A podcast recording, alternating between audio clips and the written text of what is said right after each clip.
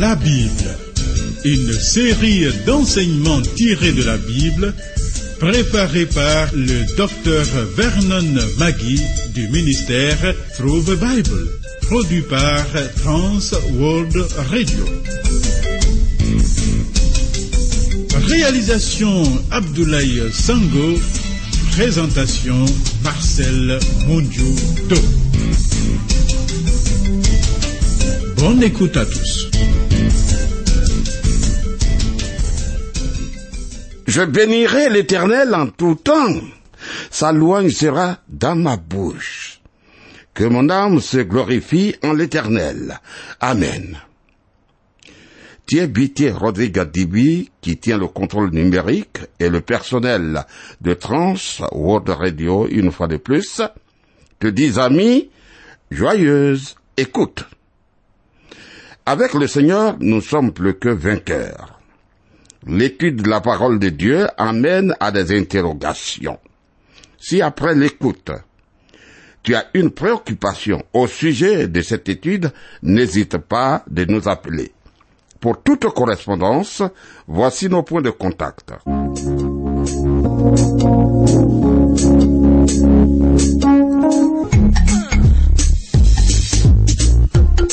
À travers la Bible travers la Bible sur TWR. Vos commentaires et vos réflexions nous intéressent. Écrivez-nous à l'adresse suivante à travers la Bible 06 BP 21 31 Abidjan 06 Côte d'Ivoire. Téléphone 22 49 03 01. Email twr 21 31 yahoo.fr. Site www.twrafrica.org. Retournons à l'examen du livre de la Genèse. Oh, avec Père Abraham, nous avons beaucoup à apprendre. Dans le programme 27, nous avons vu Abraham dresser un autel en l'honneur de l'Éternel comme témoignage de sa vie consacrée à l'Éternel. Abraham a été l'un des hommes les plus riches de son époque parce que Dieu était avec lui. Lot, en choisissant les parties fertiles du pays, ne savait pas ce qu'il attendait. En s'installant à Sodome, il a invité des ennuis dans sa vie. Dans le temps, une bataille généralisée va se lever dans la région. Lisons Genèse chapitre 14, versets 1 à 4.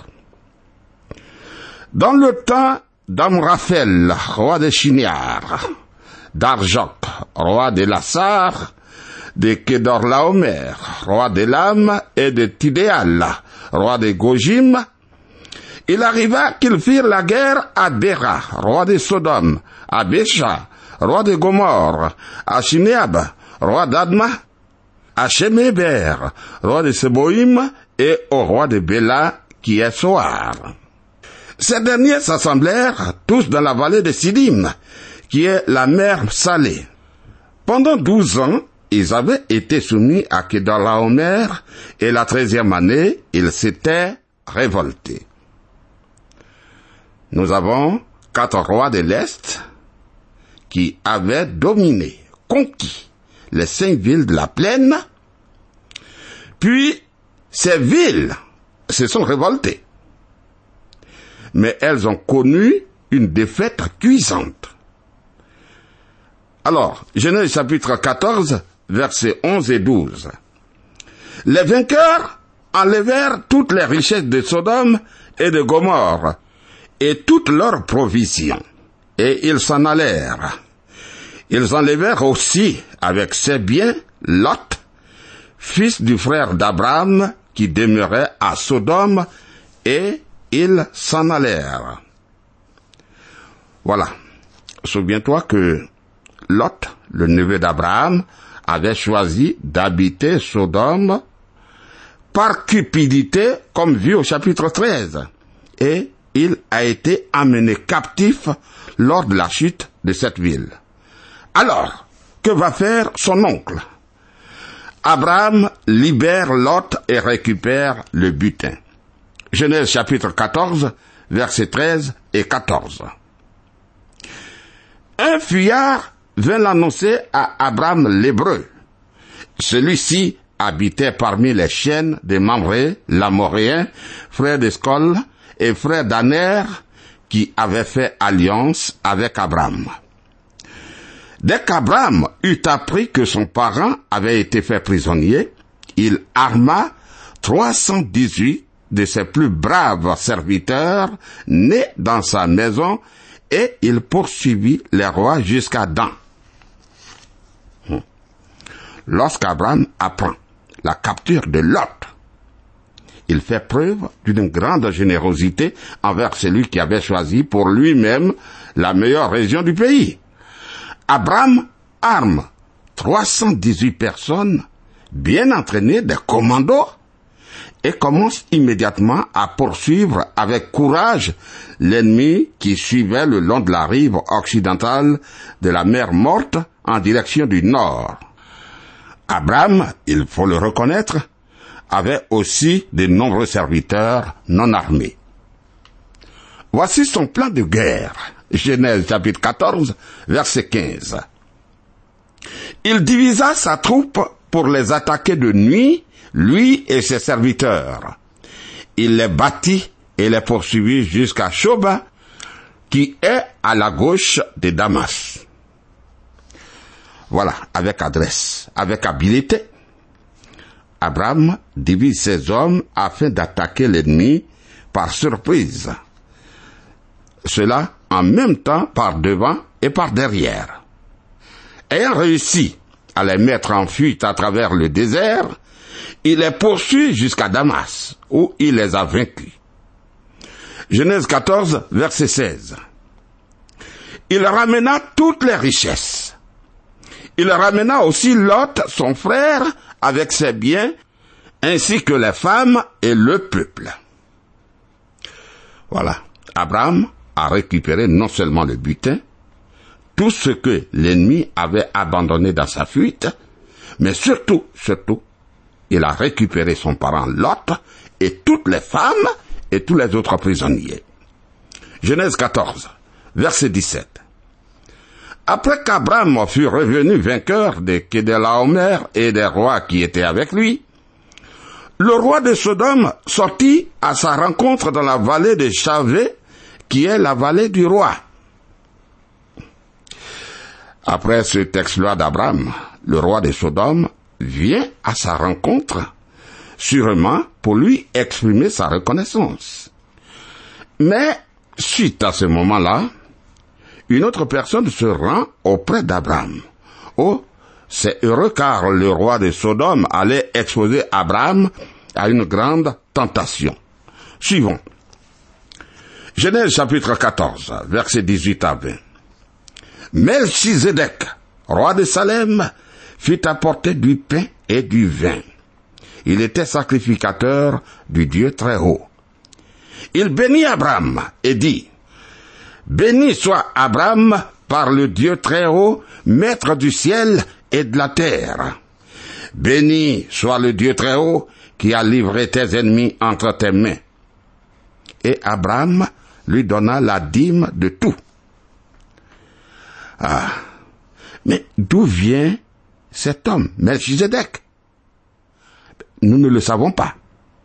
Nous ne le savons pas. Il arrive subitement sur les pages de la Bible, puis il repart et disparaît aussitôt. On ne sait plus rien de ce roi. Ami, qui est Melchizedek? Il est le roi de Salem, l'ancien nom de Jérusalem, comme dit au psaume 76 verset 3, psaume 110 verset 4, puis Hébreu 7 verset 1 à 10, mais aussi Melchizedek est sacrificateur du Dieu très haut. En d'autres termes, le Dieu créateur du ciel et de la terre, le Dieu d'Enoch, de Noé, d'Abraham.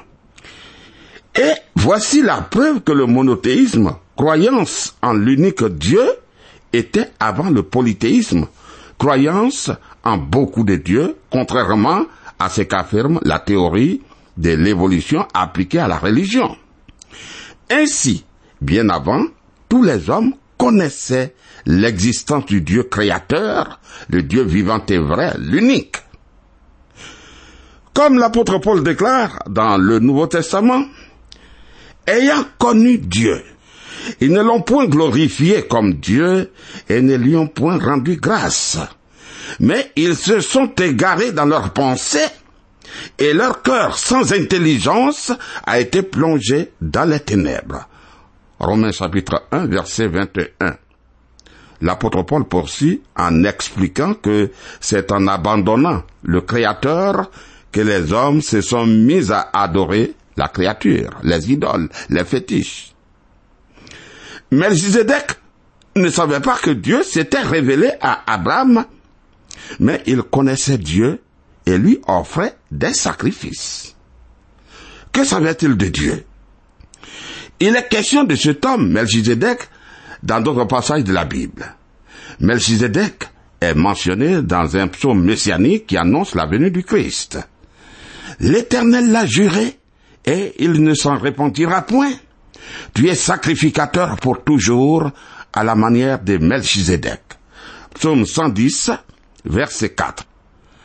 Melchizedek est mentionné dans l'épître aux Hébreux qui explique le fait curieux que dans la Genèse, le livre des généalogies, le livre des dénombrements des ancêtres, aucune mention n'est faite de l'origine familiale de Melchizedek, ni de l'âge auquel il est mort. La raison, c'est qu'il préfigurait Christ, lui aussi à la fois roi et sacrificateur, sans commencement ni fin, car éternel. Jésus est sûrement en tant qu'homme un descendant d'Abraham et de David, comme le montre l'évangile selon Matthieu, chapitre 1. Néanmoins, il est également le Fils éternel de Dieu, comme le déclare l'évangile selon Jean au chapitre 1. Il est dit, au commencement était la parole. Et la parole était avec Dieu, et la parole était Dieu. Et la parole a été faite chair, et elle a habité parmi nous, pleine de grâce et de vérité, et nous avons contemplé sa gloire, une gloire comme la gloire du Fils unique venu du Père. Jean chapitre 1, versets 1 et 14. Fait extraordinaire, Melchizedek présenta à Abraham du pain et du vin, vraiment. Sans le savoir, son geste préfigurait la mort de Christ qui est représentée lors de la Sainte Seine par ces deux mêmes éléments. Car toutes les fois que vous mangez ce pain et que vous buvez cette coupe, vous annoncez la mort du Seigneur jusqu'à ce qu'il vienne. 1 Corinthiens 11, verset 26. Ensuite, Melchizedek bénit Abraham au nom du Créateur du monde. Béni soit Abraham par le Dieu très haut, maître du ciel et de la terre. Puis il bénit Dieu d'avoir accordé la victoire à Abraham. Alors, Abraham rend grâce à Dieu en donnant le dixième de tout le butin à Melchizedek, le représentant de Dieu sur terre. Après cela, Abraham refuse le butin offert par le roi de Sodome. Lisons Genèse chapitre 14, verset 21. Le roi de Sodome dit à Abraham, Donne-moi les personnes et prends pour toi les richesses. Alors, selon les coutumes de l'époque, Abraham avait entièrement droit, comme récompense pour son exploit, à une part à la fois des personnes libérées et du butin récupéré. Oh, quelle tentation. Ah oui, ah oui, il était tentant d'accepter l'offre du roi de Sodome. Cependant, Abraham, fort de la bénédiction reçue de Melchizedek, a refusé l'offre. En effet, Abraham y a vu un piège. Oui, il y a là un piège. À l'avenir, sa prospérité ne serait plus un témoignage de la bonté de Dieu à son égard, car le roi de Sodome se presserait d'expliquer qu'Abraham a eu sa richesse grâce à lui. Comme on le dit ici chez nous, le roi de Sodome dirait, c'est grâce à moi qu'il a réussi. Abraham l'a compris. Lisons Genèse chapitre 14, versets 22 à 24. Abraham répondit au roi de Sodome, Je lève la main vers l'Éternel, le Dieu très haut, maître du ciel et de la terre. Je ne prendrai rien de tout ce qui est à toi, pas même un fil, ni un cordon de soulier, afin que tu ne dises pas, j'ai enrichi Abraham. Rien pour moi. Seulement ce qu'ont mangé les jeunes gens et la part des hommes qui ont marché avec moi, Aner, Escol et Mamré. Eux, ils prendront leur part. Bon, si Abraham a juré de ne pas devoir sa richesse au roi de Sodome, il permet néanmoins à ces hommes de recevoir eux-mêmes la part du butin qui leur revient de droit, puisque ces gens ne partageaient pas sa foi en Dieu. Il n'était pas juste de leur imposer son propre désintéressement. Ici, il est donc clair que le chrétien ne peut pas imposer sa façon chrétienne de juger les choses aux non-croyants. En résumé, l'attitude d'Abraham envers ces deux rois si différents illustre l'attitude que doit avoir le croyant dépendant absolument de Dieu et indépendant absolument à l'égard du monde. Tu vois, par sa foi, Abraham a su, un, reconnaître lequel des deux rois venait de Dieu. Deux, discerner le piège tendu par le monde. Trois, résister à la tentation. Et quatre, dépendre uniquement de Dieu. Nous ferons bien de suivre son exemple. Abordons le chapitre 15 de Genèse, qui est l'un des points forts de la révélation biblique. Dieu avait promis à Abraham une nombreuse postérité et la possession du pays de Canaan. Le Seigneur allait maintenant ratifier, confirmer ces deux promesses par une alliance solennellement contractée. Mais d'abord, Dieu se révèle comme bouclier et comme récompense. Genèse chapitre 15, verset 1. Après ces événements, la parole de l'Éternel fut adressée à Abraham dans une vision, et il dit, Abraham, ne crains point. Je suis ton bouclier, et ta récompense sera très grande. Ami, voici la quatrième fois que Dieu apparaît à Abraham dans le but de le faire grandir, de le faire progresser dans la foi. Il lui a accordé cette bénédiction après qu'Abraham ait entrepris par la foi de libérer Lot et après qu'il ait refusé le butin offert par le roi de Sodome. Dieu lui dit, ne crains point, ne crains point. Abraham avait eu sans doute des moments de défaillance où, se voyant toujours sans postérité, sans enfant dans un pays étranger, il se demandait s'il ne s'était pas trompé en croyant obéir à un ordre de Dieu. Une fois ébranlé dans la foi, il pouvait facilement être saisi de crainte à la vue des populations cananéennes au milieu desquelles il se sentait seul et comme perdu. Dieu lui dit, je suis ton bouclier. Abraham, je suis ton bouclier. Peut-être Abraham avait-il euh, eu très peur pendant le conflit avec les rois de l'Est et s'était-il demandé s'il en sortirait vivant. Dieu lui apporte cette assurance. Je suis ton bouclier, celui qui te protégera. Ensuite, le Seigneur ajoute, ta récompense sera grande. Et cette parole est une promesse très appropriée pour Abraham au moment où il venait de rejeter la récompense offerte par le roi de Sodome. Avec un homme qui s'appuie uniquement sur lui, il n'y a pas de limite à ce que Dieu peut faire par son moyen. Mais Abraham désire un fils. Oui, il désire vraiment un fils. Genèse chapitre 15, versets 2 et 3. Abraham répondit, Seigneur éternel, que me donneras-tu? Je m'en vais sans enfant, et l'héritier de ma maison, c'est Eliezer de Damas.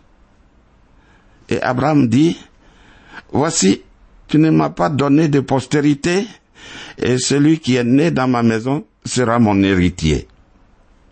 Ah, ami, tu vois, la réponse d'Abraham traduit un certain découragement. Il est découragé. La seule et unique récompense qui pourrait le réjouir serait la possession d'un fils, avoir un fils. À quoi servirait des richesses si, à sa mort, ses biens devaient tomber entre des mains étrangères? S'il n'avait pas de descendance, d'après le code des lois en vigueur à cette époque, à savoir le code de son héritier serait son serviteur Eliezer, originaire de Damas, une ville étrangère. Voici la réponse de Dieu, la promesse d'une postérité. Genèse chapitre 15, verset 4. Alors la parole de l'Éternel lui fut adressée ainsi. Ce n'est pas lui qui sera ton héritier, mais c'est celui qui sortira de tes entrailles qui sera ton héritier. Dans les révélations précédentes, au chapitre 12 et 13, la promesse d'une postérité n'avait jamais été aussi nettement formulée. Dieu répond à présent en précisant que l'héritier d'Abraham serait son propre fils. Puis, Dieu lui fait comprendre à nouveau combien sa postérité serait nombreuse. Genèse chapitre 15, verset 5. Et après l'avoir conduit dehors, il dit, Regarde vers le ciel et compte les étoiles, si tu peux les compter. Et il lui dit, Telle sera ta postérité. Ah. Dieu avait déjà promis que la postérité d'Abraham serait aussi nombreuse que le sable. Maintenant, il lui promet qu'elle serait aussi nombreuse que les étoiles. À l'œil nu, Abraham pouvait voir peut-être 4000 étoiles. Cependant, avec un télescope, on peut en voir de cette région des milliers et des milliers, et leur nombre est en réalité beaucoup plus grand encore. Oh, il y a quelques années, j'ai eu le privilège de m'adresser à des jeunes juifs.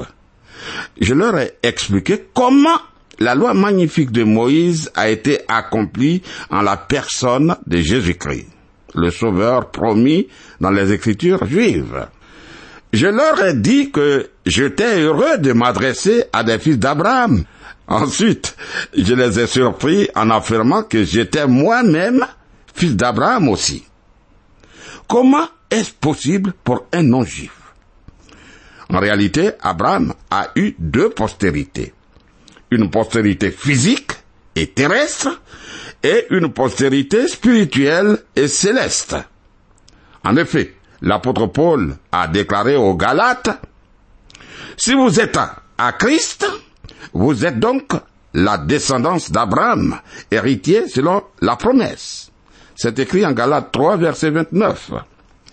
Selon certains, sa descendance terrestre est comparée au sable et sa descendance céleste aux étoiles. Voyons la foi d'Abraham. Genèse chapitre 15 verset 6. Abraham eut confiance en l'Éternel qui le lui imputa à justice. Ah, voici une des déclarations les plus importantes de toute la Bible. Quand Abraham a entendu la promesse de Dieu, ses craintes ont disparu. Avec une foi entière. Il a saisi la promesse si incroyable qu'elle paraissait en raison de sa grandeur même. De plus, lorsqu'Abraham a cru à la promesse que Dieu lui a faite, Dieu le considéra comme juste, bien qu'en lui-même, il était un pécheur. Cet acte de foi par lequel Abraham s'abandonna complètement entre les mains de Dieu est estimé par Dieu à la valeur d'une vie d'obéissance parfaite sans aucune faute. Cette parole est devenue la voie permanente de l'acte d'entrée dans le salut, non seulement dans l'ancienne alliance, mais aussi dans la nouvelle alliance. L'apôtre Paul fait allusion à cette déclaration si importante dans Romains 4. Il dit, Que dirons-nous donc qu'Abraham, notre père, a obtenu selon la chair Si Abraham a été justifié par les œuvres, il a sujet de se glorifier, mais non devant Dieu, car, que dit l'Écriture Abraham crut à Dieu, et cela lui fut imputé à justice. Or, à celui qui fait une œuvre, le salaire est imputé non comme une grâce, mais comme une chose due, et à celui qui ne fait point d'œuvre, mais qui croit en celui qui justifie l'impie, sa foi lui est imputée à justice.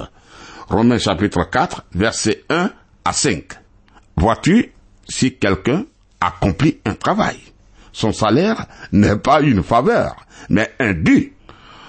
Or, lorsque quelqu'un est sauvé, alors qu'il est lui-même un impie, qui manque de respect aux choses de Dieu, et sans qu'il accomplisse aucune œuvre méritoire, il est évident que son salut est un don de la grâce de Dieu. Cher ami, Dieu n'a jamais sauvé personne et ne sauvera jamais personne autrement que par pure grâce. Pour être sauvé, il est à la fois indispensable et suffisant de croire à sa promesse de salut en Jésus-Christ. Lorsque nous nous confions en Jésus-Christ, Dieu impute la justice à notre compte, c'est-à-dire il nous déclare comme juste à ses yeux. Fait important, Abraham s'est montré vraiment fidèle dans la suite de sa vie, mais cette fidélité n'était pas la cause de sa justification, mais elle est sa conséquence. Il a été déclaré juste dès qu'il a cru à la promesse de Dieu. Il en est de même pour nous. Alors que le Seigneur soit avec toi, qu'il te bénisse, Dieu est avec nous. Amen.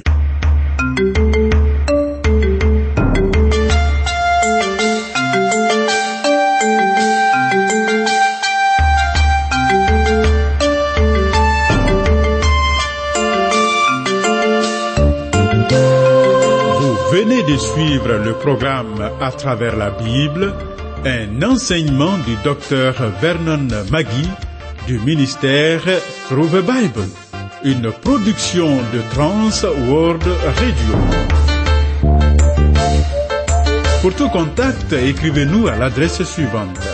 À travers la Bible, 06, boîte postale 2131, Abidjan 06, Côte d'Ivoire. Je répète, à travers la Bible, 06, boîte postale 2131, Abidjan 06, Côte d'Ivoire. Téléphone 22 49 03 01. Je dis bien 22 49 03 01. Que Dieu vous bénisse.